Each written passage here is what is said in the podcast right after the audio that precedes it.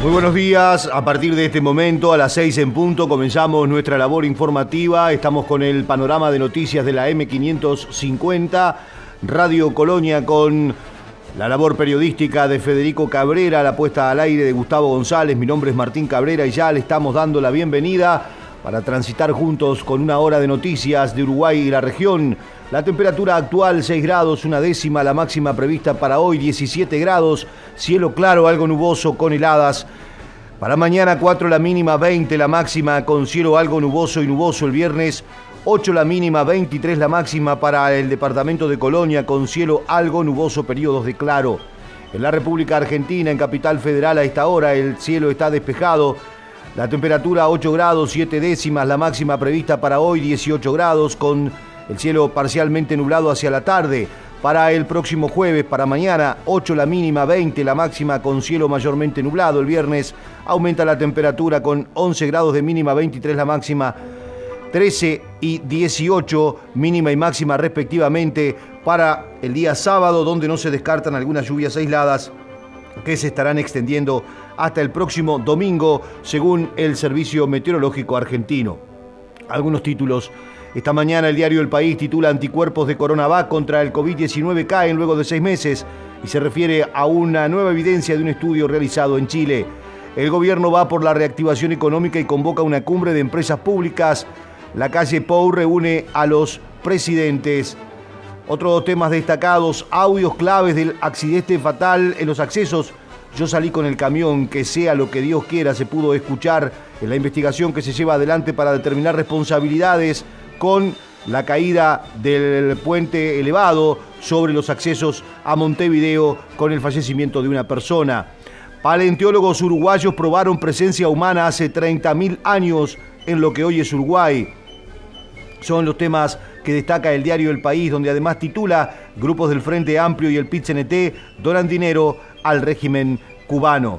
Vamos con otros temas, otros títulos esta mañana. Cabildo Abierto marca distancia del gobierno por el puerto antes de la interpelación. Los cabildantes tienen dudas sobre el acuerdo alcanzado con la empresa belga y espera obtener más información al respecto. Es título destacado esta mañana en el diario El Observador. Expiró limitación de derecho de reunión en Uruguay. El gobierno fijó metas cuantificables para pruebas PISA en lectura y matemática pretenden reducir la cantidad de alumnos en los niveles más bajos. Más temas destacados esta mañana en la prensa uruguaya. Unidad, presión de ciudadanos y Partido Nacional hizo caer fideicomiso en Canelones. El verduque de Ballistas dijo que su sector estaba dispuesto a aprobar el proyecto, pero optó por mantener la unidad en la coalición. Sindicato Policial propuso a Heber cambio legislativo en delito de abuso de funciones. COVID en Uruguay, 7 muertos, 305 casos nuevos, 9.113 test. El ministro Heber maneja la posibilidad de tener un registro de ADN de toda la población. Son los temas que destaca esta mañana también la prensa uruguaya, donde están los antecedentes y preparativos para el partido clásico que por la revancha de la Copa Sudamericana se estará jugando en la jornada de mañana. Nos vamos ahora a la República Argentina, 6 de la mañana, 3 minutos. Infobae titula Paso. El oficialismo juega su más dura batalla en el poder y Juntos por el Cambio enfrenta su primera pelea de fondo. El armado de una lista tensa la relación entre el presidente y Cristina y no solo se trata de candidaturas, la exmandataria puso en discusión el gabinete. En Juntos por el Cambio se combina la pulseada política entre las fuerzas de la coalición y la disputa por liderazgos personales. El plantel de Boca pasó la noche en Brasil. Los nueve imputados por el escándalo contra Mineiro aparecen señalados en, esta, en este informe especial el micro del contingente Ceneice se dirigió a una comisaría para que declararan los implicados en los disturbios. El vuelo se reprogramó para hoy a la tarde. Destaca el informe de la prensa en la Argentina luego del partido por los octavos de final, donde quedó eliminado el conjunto de Boca a, través de los penales en una polémica actuación del VAR, el, el video que asiste al referato, en este caso el juez del partido era el uruguayo Stojic. Se produjeron incidentes en las instalaciones del Estadio Mineirao que fueron protagonizados por integrantes de la delegación visitante, la policía y dirigentes del equipo brasileño. hubo nueve personas del conjunto azul y oro que fueron imputadas por la Gresca y el vuelo pactado para las 2 de la mañana de este miércoles tuvo que ser reprogramado para las 3 de la tarde. Así el grupo debió pasar la noche en Brasil. Se trata de dos integrantes del Consejo de Fútbol, Raúl Cassini y Jorge Bermúdez, los jugadores Carlos Izquierdos, Javier García, Sebastián Villa, Carlos Zambrano, Marcos Rojo, el ayudante de campo Leandro Somoza y el entrenador de arqueros Fernando Galloso, que quedaron imputados. El entrenador Miguel Ángel Russo dijo, se van a quedar todo el tiempo y que se van todos o ninguno.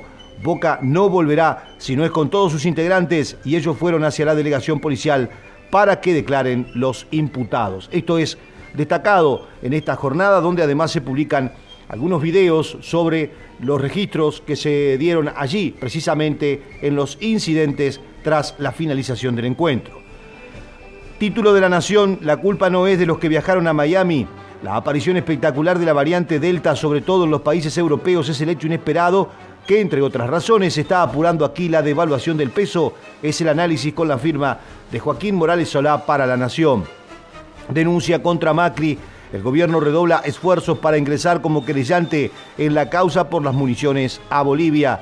Incidentes en Brasil, Boca tras la derrota, los videos de los disturbios dentro del vestuario del Minerao, es lo que La Nación esta mañana está destacando en su portada. Clarín titula una propuesta acá que el presidente ve como una trampa, la traba para cerrar las listas del oficialismo.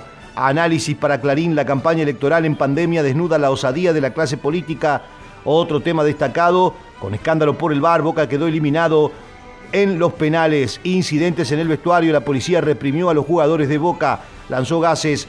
Boca en la comisaría con ocho imputados, es lo que señala eh, Clarín esta mañana. Además, bronca contenida, Mario Pergolini explotó contra la dirigencia de Boca tras el gol anulado. ¿Qué fue lo que dijo el eh, mediático, comunicador? Ex dirigente, dijo el ex vicepresidente del club lanzó un furioso mensaje tras lo que era el gol que anularon al conjunto de Boca en esta oportunidad. Eh, em, hizo referencia de esta manera. Váyanse a cargar, dijo, esto es una, o escribió, esto es una vergüenza y nadie defiende a Boca. Dejaron pasar la anterior y acá está el resultado. Seamos vivos donde hay que serlo, no en la semana por tele chupándole las medias a la Conmebol. Una vergüenza, métanse el bar en el orto, vamos Boca, somos más que esto, escribió Pergolini. Seguimos ahora con lo que presenta y propone esta mm, mañana en portada, en titulares, la agencia Noticias Argentinas. La mayoría de los medios están haciendo referencia a la situación que le tocó vivir a Boca, no solo de, de lo futbolístico, sino también tras el encuentro. Título, Copa Libertadores por el bar y los penales, Boca quedó eliminado, escándalo con jugadores de Boca, piñas, gases y ocho demorados en Brasil, es el título de la agencia NA. En el frente de todos, confían que el precandidato de la provincia surgirá por consenso, así lo indicaron a la agencia NA fuentes partidarias que aseguraron que el gran desafío de la coalición oficialista es lograr un equilibrio en el armado de listas para que todos los espacios tengan representatividad. Son las 6 de la mañana, 8 minutos. Comunicate con nosotros por WhatsApp. 598-092-560-565 o al 598-092-338-126. Los sábados, los sábados, a partir de las 18, un duende acompañará tu tarde. Un clásico de la radio. Multitemático, divertido, solidario, con grandes invitados y muy buena música. Aquí, en AM 550, llega El Duende. Guillermo Petruccelli. Blins, suministro de personal, portería, limpieza, hotelería y gastronomía. Por consultas 099-577-533 o info arroba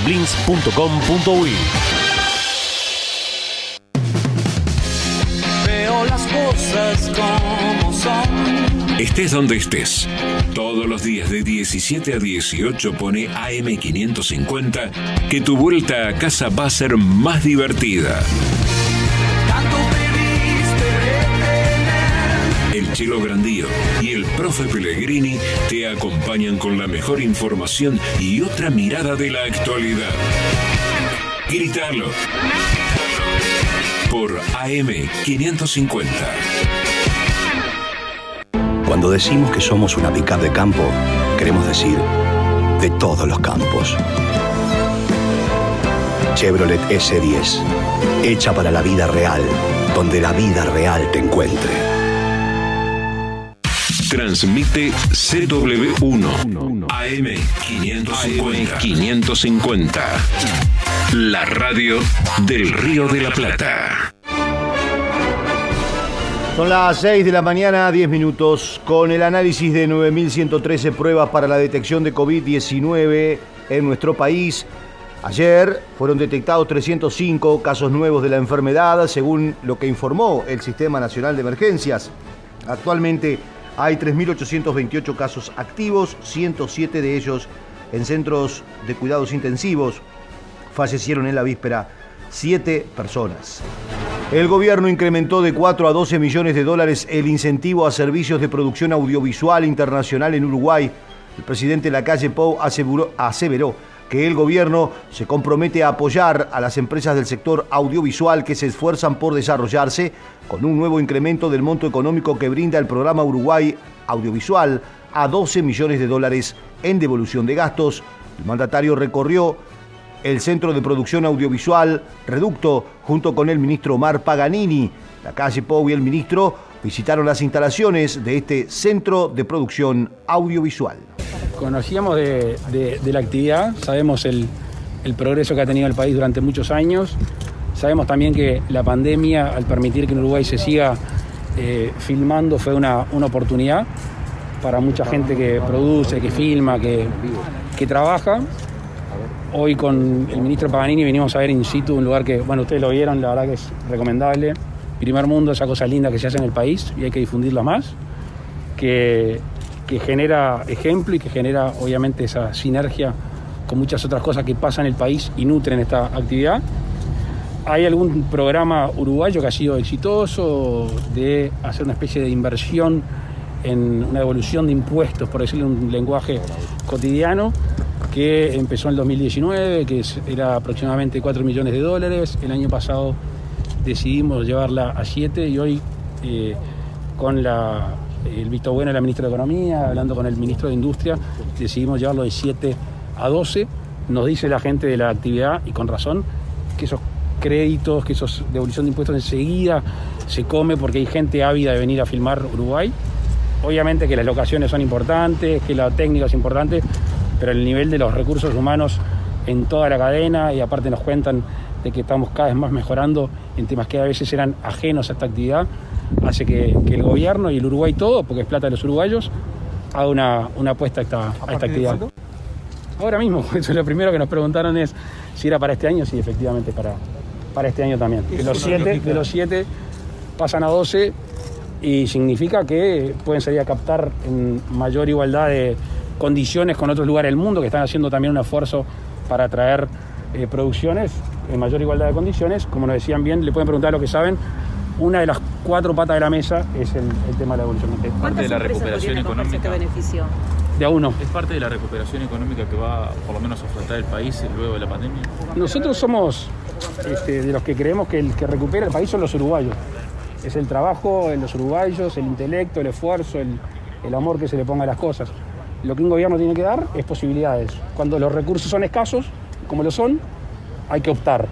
Y cuando una actividad como esta está haciendo un esfuerzo grande y está dando réditos, creo que hace eh, bien solicitar un apoyo y el gobierno en este caso eh, le puso oreja y estimó que era pertinente. El ministro de Energía y Minería, Omar Paganini, explicó que las empresas que acceden al beneficio son las que integran un ecosistema de producción audiovisual que existe en Uruguay desde hace varios años. Es un ecosistema de producción audiovisual que tiene el país desde hace años, que se ha ido fortaleciendo. Hay productoras, hay empresas que, hacen logística, que hacen catering, que hacen alojamiento. Todo ese paquete en el fondo termina siendo un proyecto de filmación audiovisual que in- involucra muchas empresitas chicas algunas un poco más grandes que atraen producciones del exterior o desarrollan producciones nacionales. Entonces, lo que sucede con este programa uruguayo audiovisual, el PUA, es que cuando la empresa o la producción gasta en el proyecto determinado dinero, un tiempo después el Estado le retribuye una parte. ¿tá? Pero el, dinero se gasta primero, genera ingresos y ya está demostrado que genera más impuestos de lo que el Estado devuelve.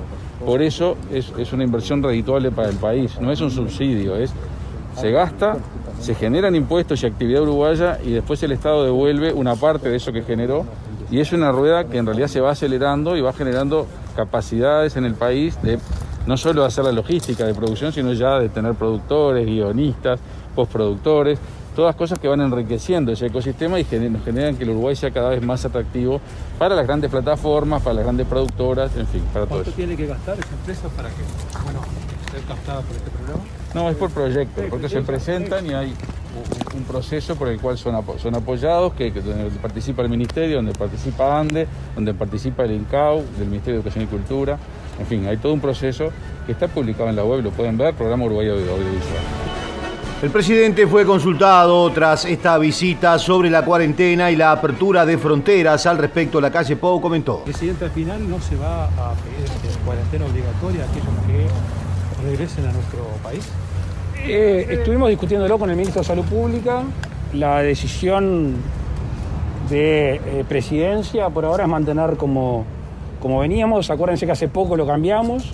Lo que tiene el proceso de inmu- inmunización completo mm, tiene que venir con el PCR, hacerse un PCR a tantos días, pero no una, una cuarentena. Por suerte, eh, esto está avalado, por lo menos en lo que se conoce, y yo que he escuchado de científicos en estos días, que eh, el estatus de vacunación de nuestro país, en este caso, es distinto al que teníamos con la P1 y por eso entró con tanta fuerza. No estamos blindados, está claro que no estamos blindados, pero estamos en una situación mejor. Así que si además estamos pensando sobre la primavera, la posibilidad de que venga Uruguay extranjeros con el proceso de vacunación completo, para así darle un poquito de vida a una de las actividades más golpeadas, que es el turismo, sería un contrasentido ahora, a poco tiempo, empezar a, a pedir la, la cuarentena. Sí. Entre otras- perdón, perdón, coma, entre otras cosas porque creemos que no es necesario por la situación del virus actual y de la protección que tiene una gran mayoría de uruguayos que ha optado por vacunarse. También el presidente se refirió a la situación de los casos Delta en Uruguay. Por eso la, de los casos Delta no hace que se retrase el objetivo que tiene el gobierno de abrir fronteras eh, en septiembre. En principio no, en principio no. Vamos a ver cómo se desarrolla, viste que sobre esto se hace camino al andar, escuchamos a científicos de todo el mundo, escuchamos a los uruguayos, vamos caminando muy despacio. Por ahora, hoy, a esta hora, la respuesta es que no. a partir de jueves se va a realizar algún tipo de control específico sobre aglomeraciones o se va a mantener más o menos en la línea después que, que finalice justamente el decreto. La, la- el- la famosa ley de aglomeraciones fue para reglamentar algunos artículos de la Constitución. Recuerdo cuando se procedió a eso, habían, habían quienes sostenían que los artículos de la Constitución ya eran suficientes cuando se declaraba la emergencia sanitaria para, de alguna manera, que no se no permitir aglomeraciones. Eh, que se opte por no mandar de nuevo al Parlamento no significa que de un día para el otro está todo bien. Yo creo que a, todo el mundo este, es conteste de que no estamos como para hacer determinadas cosas, que venimos mejor, que no hay que bajar la guardia, que no hay que relajarse y que de a poco se van abriendo actividades. Eh, acá no es que el gobierno un día se despierta y se van a abrir actividades, no. Hay una conducta de los uruguayos, hay una vacunación, se llega a determinado estatus y toda la sociedad puede disfrutar de determinadas cosas. Si algunos no se comportan así, toda la sociedad deja de disfrutar de determinadas cosas. Entonces, no solo por el tema laboral, que es importantísimo, sino pregunten lo que organizan de fiestas y eventos, como ahora están un poquito levantando, levantando cabeza y saliendo de las deudas, sino también por la vida social de cada uno y que necesita el esparcimiento, necesita los procesos de sociabilización. Con cuidado, con responsabilidad, vamos a poder seguir avanzando. En los próximos meses, ¿qué se podría, en las próximas semanas, perdón, ¿qué se podría venir, qué se podría reabrir? Queda poca cosa, ¿no? Queda poca cosa por reabrir. Eh, a ver, de memoria, el fútbol interior. Y después del fútbol interior, eh, deportes profesionales en todo el país. Creo que ahí tenemos una oportunidad también para trabajar en, en, en- la ida a los, estadios, en trabajar sobre la seguridad, que vuelvan la familia, que vuelva la gente pacíficamente a las canchas. Creo que tenemos una linda oportunidad para trabajar ahí. En diálogo con eh, Comunicación Presidencial, Ernesto Musitelli de la empresa rentadora de equipamiento audiovisual que lleva su apellido y Diego Robino por la productora Cimarrón analizaron las oportunidades de expansión internacional que se abren con estas medidas anunciadas por el gobierno. Bueno, Reducto es un centro de producción audiovisual, es un, es un espacio, es un gran este, local que estamos instalados en el barrio de Reducto, de ahí un poco el nombre. Tenemos 10.000 metros cuadrados de superficie y mm, funcionamos como un centro donde empresas de servicios y productoras y postproductoras vinculadas a la producción audiovisual eh, están establecidas acá con nosotros y damos eh, servicios para producciones audiovisuales, fundamentalmente con un perfil exportador, es decir, Reducto nace como un proyecto de Musitelli, una empresa que estamos este, hace ya más de 20 años este, dando servicios de infraestructura, equipamientos, cámaras, iluminación, y con Reducto lo que estamos haciendo es potenciar la infraestructura de servicios disponible en Uruguay para poder captar más producciones internacionales, fundamentalmente, y mm, colaborar, contribuir para que las productoras tengan mejores herramientas para poder hacer sus, sus proyectos. Ese es el concepto. En Facebook somos arroba Radio Colonia AM550. Las dos orillas, de 18 a 19, con Guillermo Marconi. Por un país sin grietas y más unión.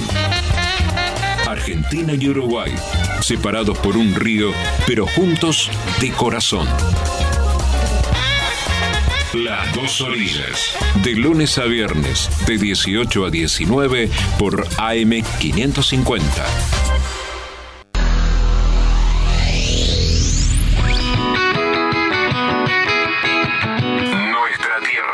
Nuestra Tierra, con Fernando Bertelo, Esteban Fuentes y Facundo Mezquida. Facundo Mezquida.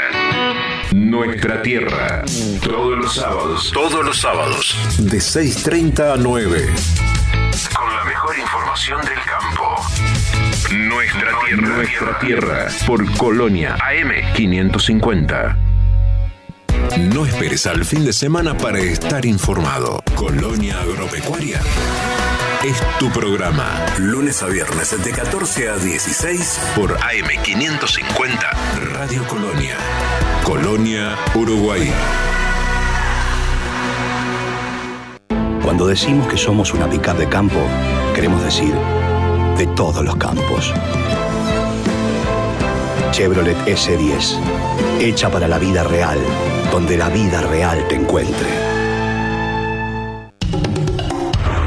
Transmite CW1 AM550. 550. La radio del Río de la Plata. 6 de la mañana, 23 minutos. Botero dijo que se registren femicidios genera sentimiento de fracaso. Cada vez que sucede un femicidio es un sentimiento de fracaso quiere decir que no llegamos a tiempo con nuestra respuesta, analizó la directora de Inmujeres, Mónica Botero, tras el asesinato de una mujer de 38 años en Artigas. Dijo que es importante denunciar los hechos de violencia y aceptar las medidas que imponga la justicia. La mujer asesinada había renunciado a la custodia policial, mientras que al agresor no se le pudo colocar una tobillera electrónica porque estaba prófugo. Es un, cada vez que, que sucede un femicidio, es un sentimiento de fracaso que tenemos quienes trabajamos en este tema. Quiere decir que no, no llegamos a tiempo con nuestra respuesta. Por supuesto que este, nos, nos compromete a redoblar el esfuerzo. También este, decir que este, es importante eh, denunciar, es importante eh, eh, aceptar las medidas que, se, que la justicia este, le, puede, le puede aconsejar, porque lamentablemente esta señora sí acudió a denunciar, eh, pero eh, no se le pudo poner una tobillera al agresor porque no, no estaba ubicado, está prófugo, y se le puso una custodia policial. Lamentablemente la señora pidió que le retiraran la custodia policial y fue allí que el agresor este, aprovechó a, asesinarla. Este, lamentablemente la custodia policial no es la mejor, la mejor opción muchas veces porque es incómodo, hay que convivir con un policía las 24 horas del día y eso no, no es una cosa agradable para nadie. Pero bueno, lamentablemente este, es lo que en, algunos casos, como, como se dio en este, eh, que era además un hombre con, con varios antecedentes penales por otros delitos, eh, bueno, le hubiera salvado la vida. Lamentablemente, este, eh, estas situaciones nunca son fáciles ni, ni, ni de juzgar para los demás el comportamiento de la víctima, eh, ni muchas veces para la justicia este, saber eh, qué es lo más adecuado para la persona, ¿no? Sí, lo que pasa es que el agresor estaba prófugo. Este, justamente estaba indicada allí una, una tobillera, eh, pero al agresor estar prófugo, no pudiéndoselo ubicar, eh, lo que se hizo fue, este, me parece a mí correctamente, eh, fue colocarle una custodia a la señora, ¿no? Cambiamos de tema, el PIT-CNT prevé mayor inflación que la estimada por el gobierno. La economista del Instituto Cuesta Duarte del PIT-CNT, Alejandra Pico, dijo que el aumento de precios al finalizar el año rondará el 7,5%, mientras que en el Poder Ejecutivo proyectan un 6,9%. Pico sostuvo que si bien los precios han bajado en los últimos meses, esto se debe a que estamos en un momento de reducción de la demanda, ya que la población tiene menos ingresos. Bien, en realidad sí, efectivamente la, la inflación, el IPC ha ido bajando eh, en estos últimos meses, eh, después de los altos niveles que tuvo en, el primer trimestre de 2020 con la suba del dólar y llegó a niveles del 11%, luego empezó a bajar.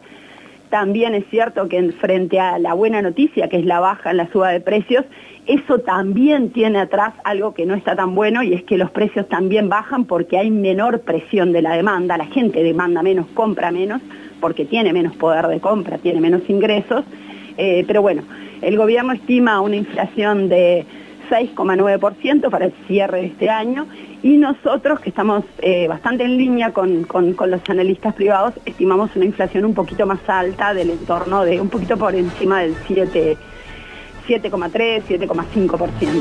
Alejandra Pico reafirmó la visión crítica de la central sindical sobre los lineamientos presentados por el gobierno para la novena ronda de negociación colectiva en el sector privado.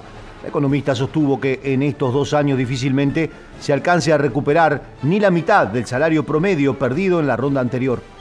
Eh, bueno, eso depende. De, hay la, mayor parte de los trabajadores eh, están en los sectores que el gobierno considera menos afectados eh, o, o poco afectados por, por la crisis y por la pandemia.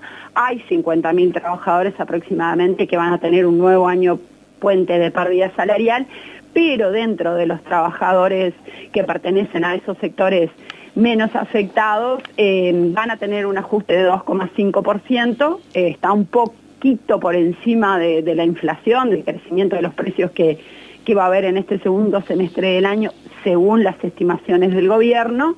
Eh, y bueno, después el resto de los ajustes va a depender básicamente de- de si los trabajadores pertenecen a pequeñas empresas, microempresas concretamente, o a empresas más grandes, porque en esta instancia, por primera vez, los lineamientos también hacen esa diferenciación. No solo de cómo les ha ido al sector en este, en este periodo, sino también según tamaño de empresa. Y el tema de los correctivos es complejo, en primer lugar, porque son correctivos que, se establecen al finalizar el convenio, es decir, dentro de dos años, eh, en junio de 2023, eh, y el correctivo normalmente lo que hace es compara la inflación que se dio, el crecimiento verdadero de los precios, con eh, las estimaciones que se pusieron en los convenios, porque hoy por hoy no tenemos a ciencia cierta cuál va a ser el crecimiento de los precios.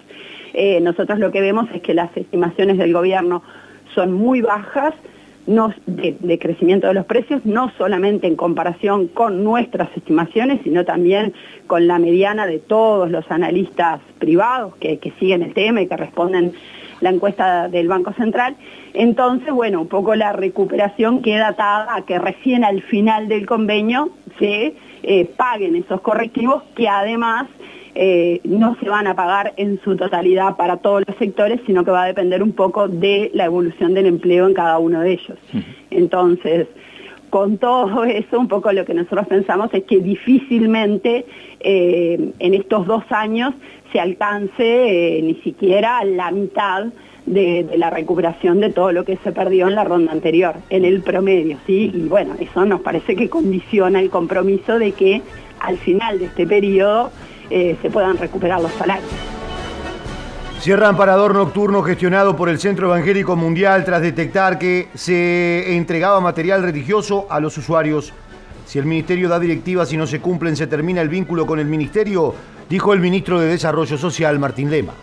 Se está promoviendo de diferentes formas en un parador nocturno cierta modalidad que entendimos que no era la forma ni comprendía las instrucciones que claramente fueron dadas desde la Dirección de Protección Social. Nos comunicamos con quien estaba al frente de ese parador y en esa comunicación establecimos que por no acoplarse a los requisitos que esta administración promueve, no se iba a continuar con el vínculo, que en ese caso es con determinada organización. Por lo tanto, una vez que tomamos conocimiento de lo que entendemos que fue un mal uso de la herramienta, actuamos en consecuencia. Si el Ministerio da directivas y no se cumplen, se termina el vínculo con el Ministerio. Por lo tanto, no sigue funcionando ese parador. Ya se ha fortalecido otros paradores a los efectos, porque lo principal y el eje en la persona está en todo el Ministerio de Desarrollo Social. Y como las personas no pueden ser rehenes ni víctimas de diferentes eh, cortocircuitos, por decirlo de alguna forma, entre organizaciones y el Ministerio, lo que hicimos con el equipo de protección social fue agilizar una apertura de 66 cupos que se va a dar en el día de mañana a través de dos centros, o sea que no solamente por el parador que estaba funcionando, que se terminó el vínculo, había 10 cupos en esa modalidad. A pesar de ello, nosotros mañana vamos a contar con 66 cupos más. A su vez, nos comunicamos con el ministro de Defensa para solicitarle por la noche de ayer y por la noche de hoy que nos habilite la Armada para también tener mayor cantidad de cupos. Y en otros paradores que están funcionando muy bien, eh, se está promoviendo si se puede agregar algún cupo más. Por tanto, así como en consecuencia, terminando con el vínculo de una organización que no cumplió con los requisitos exigidos por la Administración, también se actuó en consecuencia de incrementar la cantidad de cupos para que personas no sean rehenes de la situación, por lo tanto no solamente eh, se tomó un plan de contingencia, sino que favorablemente se promovió muchísimo más cupos de los que teníamos previstos en la semana. Seguimos en Instagram, Radio Colonia. Investigamos, desarrollamos y producimos vacunas y productos biofarmacéuticos de alta complejidad. En nuestra planta de Garín fabricamos las vacunas contra la gripe, neumonía y BPH. Somos Synergium Biotech, innovación y calidad argentina. Y cuando llega Marcelo, me late el corazón. ¿Cómo te va, Benedetto? ¿Cómo te va, Benedetto? Soy Marcelo Benedetto. Es el momento de no perderse de 12 a 14. ¿Cómo te va, Benedetto? ¿Cómo te va, Benedetto? De lunes a viernes, de 12 a 14, por AM550. ¿Cómo te va, Benedetto? Los sábados de 11 a 12, Portal Agropecuario. Una mirada diferente para conocer la producción, la comercialización, la industria y los mercados de alimentos de la Argentina. Con Horacio Esteban, Portal Agropecuario, por AM 550. Cuando decimos que somos una pickup de campo, queremos decir de todos los campos. Chevrolet S10, hecha para la vida real, donde la vida real te encuentre. Transmite CW1 AM550. 550. La radio del Río de la Plata. Pasamos ahora a otros temas cuando son las 6 de la mañana, 34 minutos. La ministra de Vivienda, Ordenamiento Territorial, Irene Moreira, instó a los partidos políticos a llegar a un acuerdo en busca de soluciones habitacionales para los 200.000 uruguayos que viven en asentamientos. La secretaria de Estado compareció ante la Comisión de Presupuesto en el marco del análisis del proyecto de rendición de cuentas. Mediante el artículo 207 de ese texto, el gobierno pretende descontar de las partidas asignadas a las intendencias por el artículo 214 de la Constitución de la República los gastos que deba realizar para el desalojo y la reubicación de asentamientos irregulares si se comprueba con omisión de las comunas en sus funciones de política o de policía, debí decir edilicia. Moreira dijo que se trata de un llamado de atención para que los gobiernos departamentales cumplan con lo establecido en la ley de ordenamiento territorial tema de los asentamientos, que es un tema que, venimos ocupándonos inclusive desde antes de asumir esta cartera que es un, debe que tiene el país entero, porque digo, eh, con vientos a favor hemos tenido los números récord de asentamiento, como es en el caso de ahora, que estamos viviendo con 650 asentamientos, de los cuales equivale alrededor de 200.000 compatriotas, que como un día como hoy, con este frío intenso, eh, vemos, sabemos que están pasando realmente mal. Mira, todo se puede negociar. De hecho, hoy día hay un artículo, que es el artículo 69 de la LOT, de la Ley de Ordenamiento Territorial y Desarrollo Sostenible, que establece específicamente a quién le compete lo que se llama policía territorial y qué procedimiento tiene que seguir. Es decir, si aquel, aquel gobierno departamental que cumpla con el artículo 69 de la Ley de Ordenamiento Territorial, este artículo no le va a afectar. Entonces, digo, es como, como bueno, eh, evidentemente, digo, hay una situación real que hay muchas intendencias que no están cumpliendo con, con la LOT y bueno, es como un llamado de atención para que los cumplen. Porque digo, el tema del asentamiento no es solamente la construcción de las viviendas, sino este, la, relocalización, sino también este, eh, la prevención, que creo que es una de las patas que no se está trabajando. Por su parte, la diputada Frente Amplista Cecilia Cairo le reclamó al Poder Ejecutivo que reintegre 34 millones de dólares que le cortaron al Ministerio de Vivienda. Hay más de 1.450 millones de pesos que le recortaron al Ministerio de Vivienda del Gobierno Nacional. Es el ministerio que en realidad en el proyecto ejecutivo su mensaje fue, fue el que más recorte tuvo. Estamos hablando de 34 millones de dólares. Que se los devuelvan. Tiene que ver con la gente, tiene que ver con vivienda. Esos 20 millones de dólares que le quieren sacar al Instituto Nacional de Colonización, que en realidad son tan pobres como los que viven en el asentamiento y que tienen la esperanza de poder quedarse en el campo. Si se compra tierra para que se queden, me parece que es enfrentar pobres contra pobres cuando lo que queremos es resolver la situación de pobreza. Esa es la función del gobierno. Entonces, ¿qué pensamos? Es humo, solo humo. Tienen que responder con los recursos que, tienen, que ya están las obras haciéndose, las enlentecieron por favor. Eso es lo que tiene que hacer el gobierno.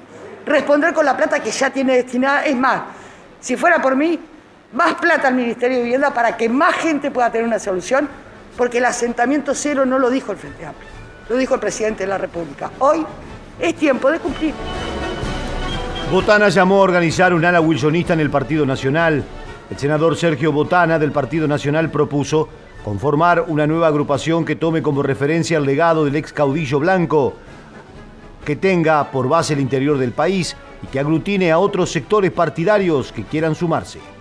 Sí, mire, la, construcción partidaria, cuando fue buena, fue hecha desde más de una corriente, desde, desde, dos corrientes. Siempre se, construyó el partido desde una diversidad respetuosa esos siempre fueron los mejores tiempos. es imprescindible tener dos alas partidarias para, para, que el partido pueda ir a más. Este, pájaro con un ala sola no vuela, así que este, es, bueno que, el partido tenga otra expresión, sí, amén de, de, una fuerte y buena que tiene, que es este, la que encabeza el presidente de la República y su, su grupo. No, no, mire, yo no, no, no lo he este, manejado como parte de, de un plan que se esté elaborando, sino que hablé de esa necesidad, de que hablé de, la necesidad de que eso exista y, este no, no más allá de eso, y, hay que hacer hay que hacer con generosidad un movimiento con, con esa característica que vaya mucho más allá, eso sí, de la sumatoria de los sectores, que, que pueda conformarse como, como una corriente que, que, abarque, que aglutine, que aporte al partido, que aporte a la unidad partidaria, que aporte, que aporte otra visión a las cosas del país también, una visión que en buena medida sí se va a hacer desde el interior y por qué no desde, desde, desde otras zonas de la propia zona metropolitana. Pues, eh, no, pero yo pienso que, que, todo eso cabe, pero que hay que esto mirarlo de modo generoso. Yo creo que en una corriente de ese tipo tiene que estar la Alianza Nacional, tiene que estar por la patria y tienen que estar otros grupos del partido y, y otra gente que no pertenece a ninguno de esos grupos, pero que, que, que quiera encuadrar dentro de, ese espacio, por supuesto, por supuesto.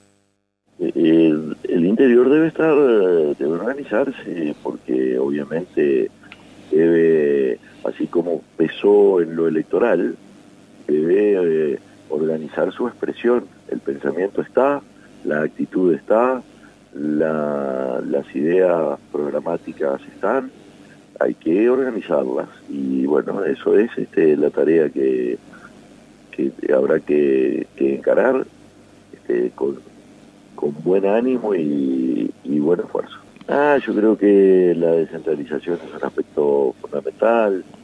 Eh, también el, eh, bueno, por supuesto, el orden, el, cuidado de, las cuestiones financieras, una fuerte sensibilidad en lo social y bueno, y el desarrollo de, algunos sectores, como los sectores de, la inteligencia, este, que, son alternativas para el país, la aplicación de, la biotecnología, este, que hay que de alguna manera eh, sustentarla y subsidiarla en una primera etapa para que para que genere otra etapa del desarrollo.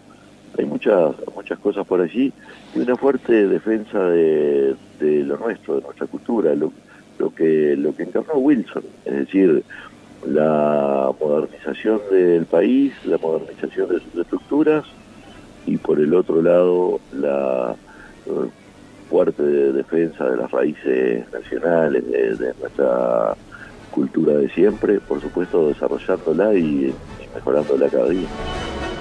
Vamos a ocuparnos de los temas vinculados con la variante de eh, casos Delta en el departamento de Colonia. Sobre este tema habló la directora departamental Alejandra Torres eh, precisamente eh, señalando que hasta la fecha no se han constatado casos de COVID-19 con las nuevas variantes en el departamento. La verdad que sí, agradecerles a todos y especialmente al equipo de salud, agradecerle a los vacunadores, al preparador de la vacuna, al enfermero que está ahí, al que anota la planilla.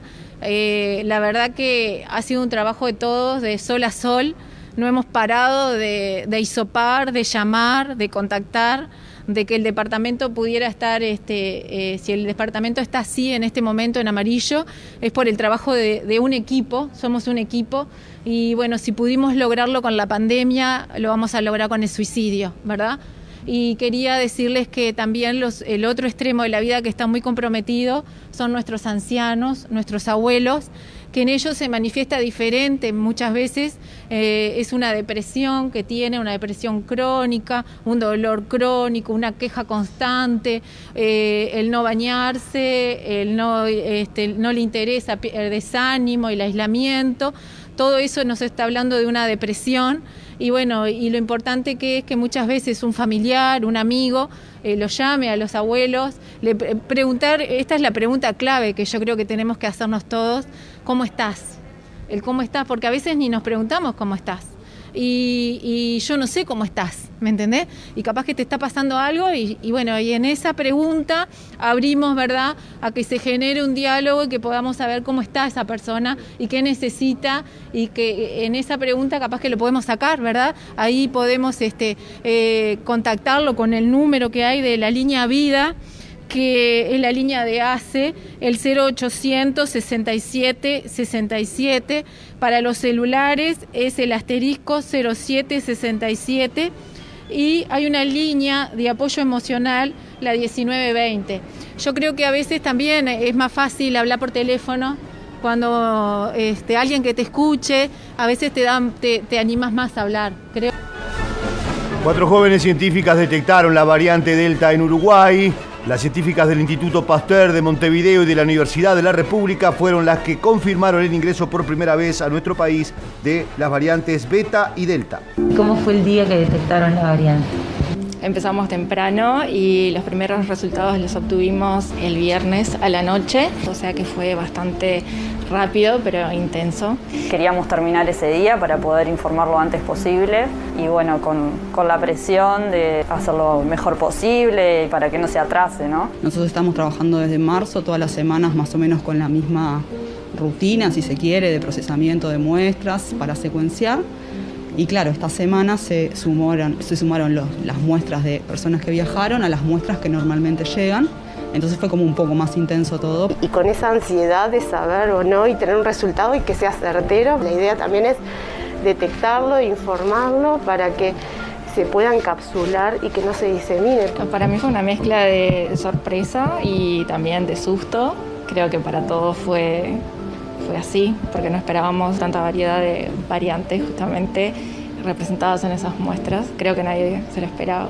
La, la tecnología que estamos utilizando acá en el Instituto Pasteur nos permite obtener eh, resultados en tiempo real. Eso quiere decir que mientras se están secuenciando las muestras, se están generando datos. Es importante tener ese relevamiento y día a día, que sea una foto de ahora y no de qué pasó hace cinco meses atrás, porque hay que tomar las medidas de control necesarias para el momento particular de la pandemia que estamos viviendo.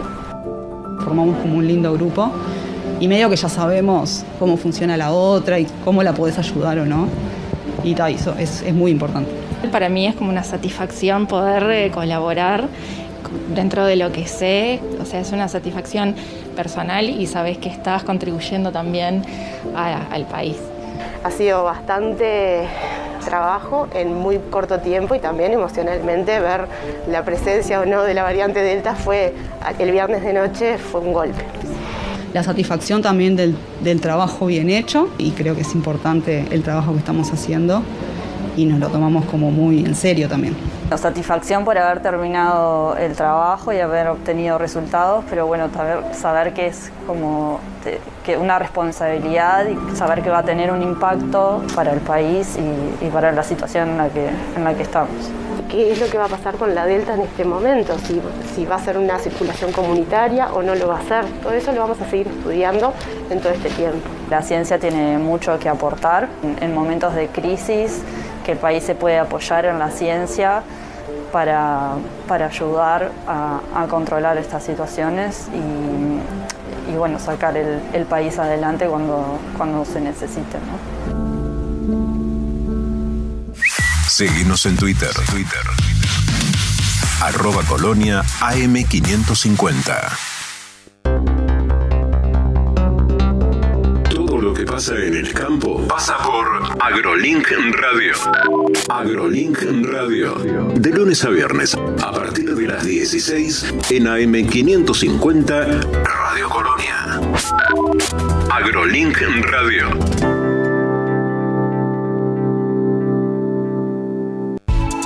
Ventila los ambientes de manera cruzada, distribuida y permanente. Hacelo en tu casa y en el trabajo. Así evitas el contagio y la circulación del virus. Por orientación y consultas, comunícate al 148 las 24 horas o al 147 todos los días de 8 a 20 horas y por emergencias al 107 las 24 horas. Por favor, seguí cuidándote. San Martín, Estado presente.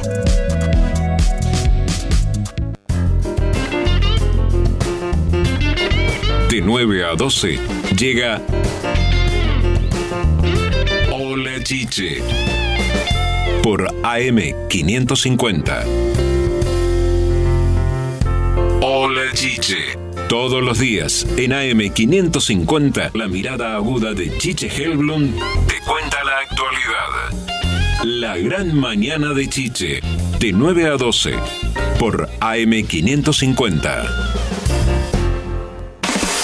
Transmite CW1 AM550. La radio del Río de la Plata. Seguimos con otros temas, faltan 10 minutos para las 7 de la mañana. Se reunió en Colonia la Comisión Administradora del Río de la Plata. Su presidente dijo que se debe estar tranquilo que Argentina cumplirá con el compromiso de no contaminar al Río de la Plata. Se trasladó a esta ciudad la Comisión Administradora del Río de la Plata para tratar distintos temas. Adén García, el presidente de la Comisión Administradora, en rueda de prensa, respondió varias preguntas. Allí está el informe de nuestro compañero Aníbal Silva con la palabra del presidente de la CARP. El presidente de la Comisión Administradora del Río de la Plata en Uruguay, el doctor Alem García, hizo referencia a la importancia de las obras que se vienen llevando adelante en Buenos Aires con los colectores que van a significar aliviar de contaminación al río de la Plata. En conferencia de prensa respondió preguntas acerca de este tema del futuro del Río de la Plata. La respuesta es, las obras que se están realizando en la costa argentina eh, no van a perjudicar en absoluto a Colonia. Todo lo contrario, son obras necesarias, diría que imprescindibles. Son dos obras eh, que eh, van a preservar la calidad de las aguas y el medio ambiente. ¿Cuál es, ¿Cuál es el estado actual? ¿Cuál es la situación? Buenos Aires es una ciudad enorme. ¿Cuál es la actual situación? Lo que ocurre actualmente es un atentado, una depredación eh, a las condiciones naturales, porque los vertidos de Buenos Aires eh, van en bruto al río de la Plata. Primero van al riachuelo, del riachuelo van en bruto al río de la Plata. Ese es el verdadero atentado, eh, el perjuicio. ¿Qué va a ocurrir cuando comiencen a funcionar estas plantas? Son plantas eh, depuradoras de residuos orgánicos e inorgánicos, porque hay muchas industrias en la zona de Riachuelo. Entonces, eh, la pregunta elemental, ¿estas plantas son positivas, causan un perjuicio o no? la respuesta es obvia si no se ponen en funcionamiento estas dos plantas depuradoras de residuos orgánicos e inorgánicos, capaz que en 100, 110 años el río de la Plata va a tener una contaminación eh, tan grande que pueda ser irreversible.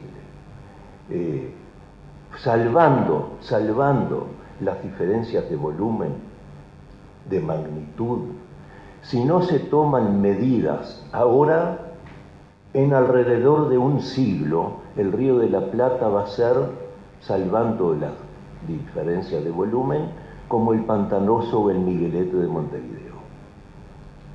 Estas plantas eh, van a tener eh, la función de hacer el tratamiento de estos residuos y se van a verter lógicamente al río de la Plata a través de dos emisores, el de Riachuelo y el de Verazategui.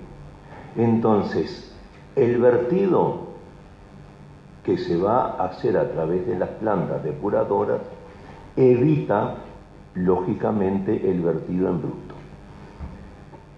Pueden venir esos vertidos a las costas de Colonia?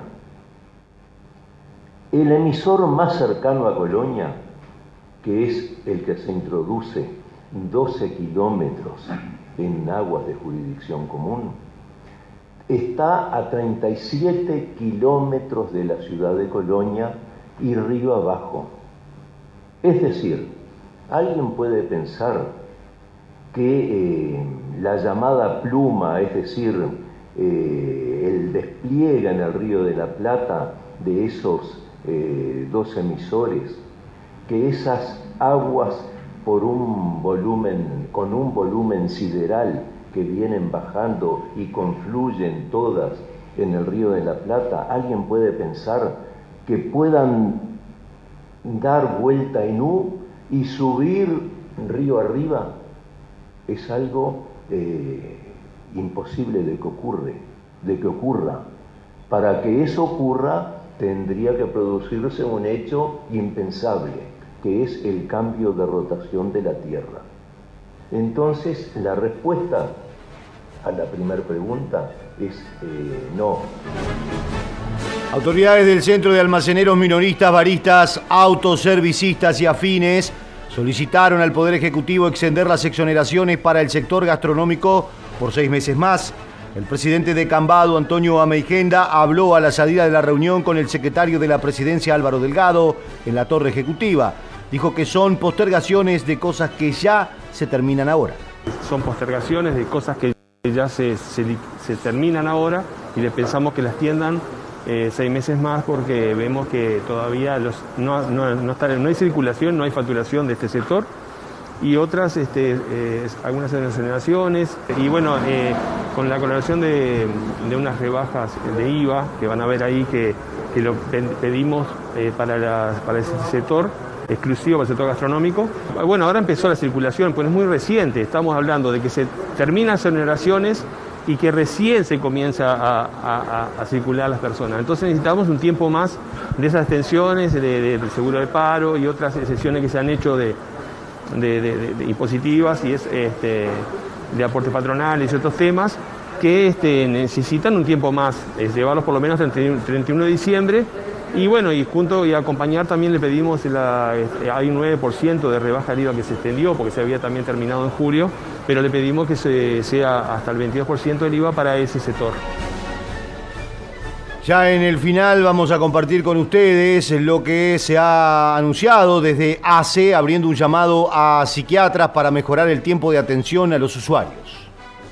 Tenemos que también mejorar la llegada a los adolescentes, porque nosotros tenemos la, línea 0767, la línea vida, que digamos la maneja ACE, pero está dirigida a toda la población, pero sin embargo este, esa línea tiene poca llegada a la población adolescente. Entonces estamos trabajando este, junto con el Ministerio de Salud Pública, con el INJU y con otros actores para poder generar propuestas que tengan más llegada, digamos, a la juventud. Otro de los aspectos que tiene que ver con las medidas a implementar son las, políticas de capacitación de los técnicos del primer nivel de atención para poder detectar precozmente y derivar en forma oportuna a las personas en situación de riesgo suicida. Y en cuanto a, por ejemplo, la atención, es decir, la posibilidad de, ir a un psiquiatra, un psicólogo, ¿hay hoy este, las condiciones están dadas en ACE para que el, eh, usuario pueda tener esa respuesta rápida? Eh, lamentablemente no siempre. Nosotros tenemos un déficit de horas asistenciales que estamos ahora en plena implementación del llamado concurso para las funciones de alta dedicación en psiquiatría. Este nos va a permitir disminuir la lista de espera y dar mejor respuesta. Estamos en el final, faltan segundos para las 7 de la mañana. Continuamos con la programación de Radio Colonia, nosotros y el encuentro con las noticias a través de nuestros flashes informativos.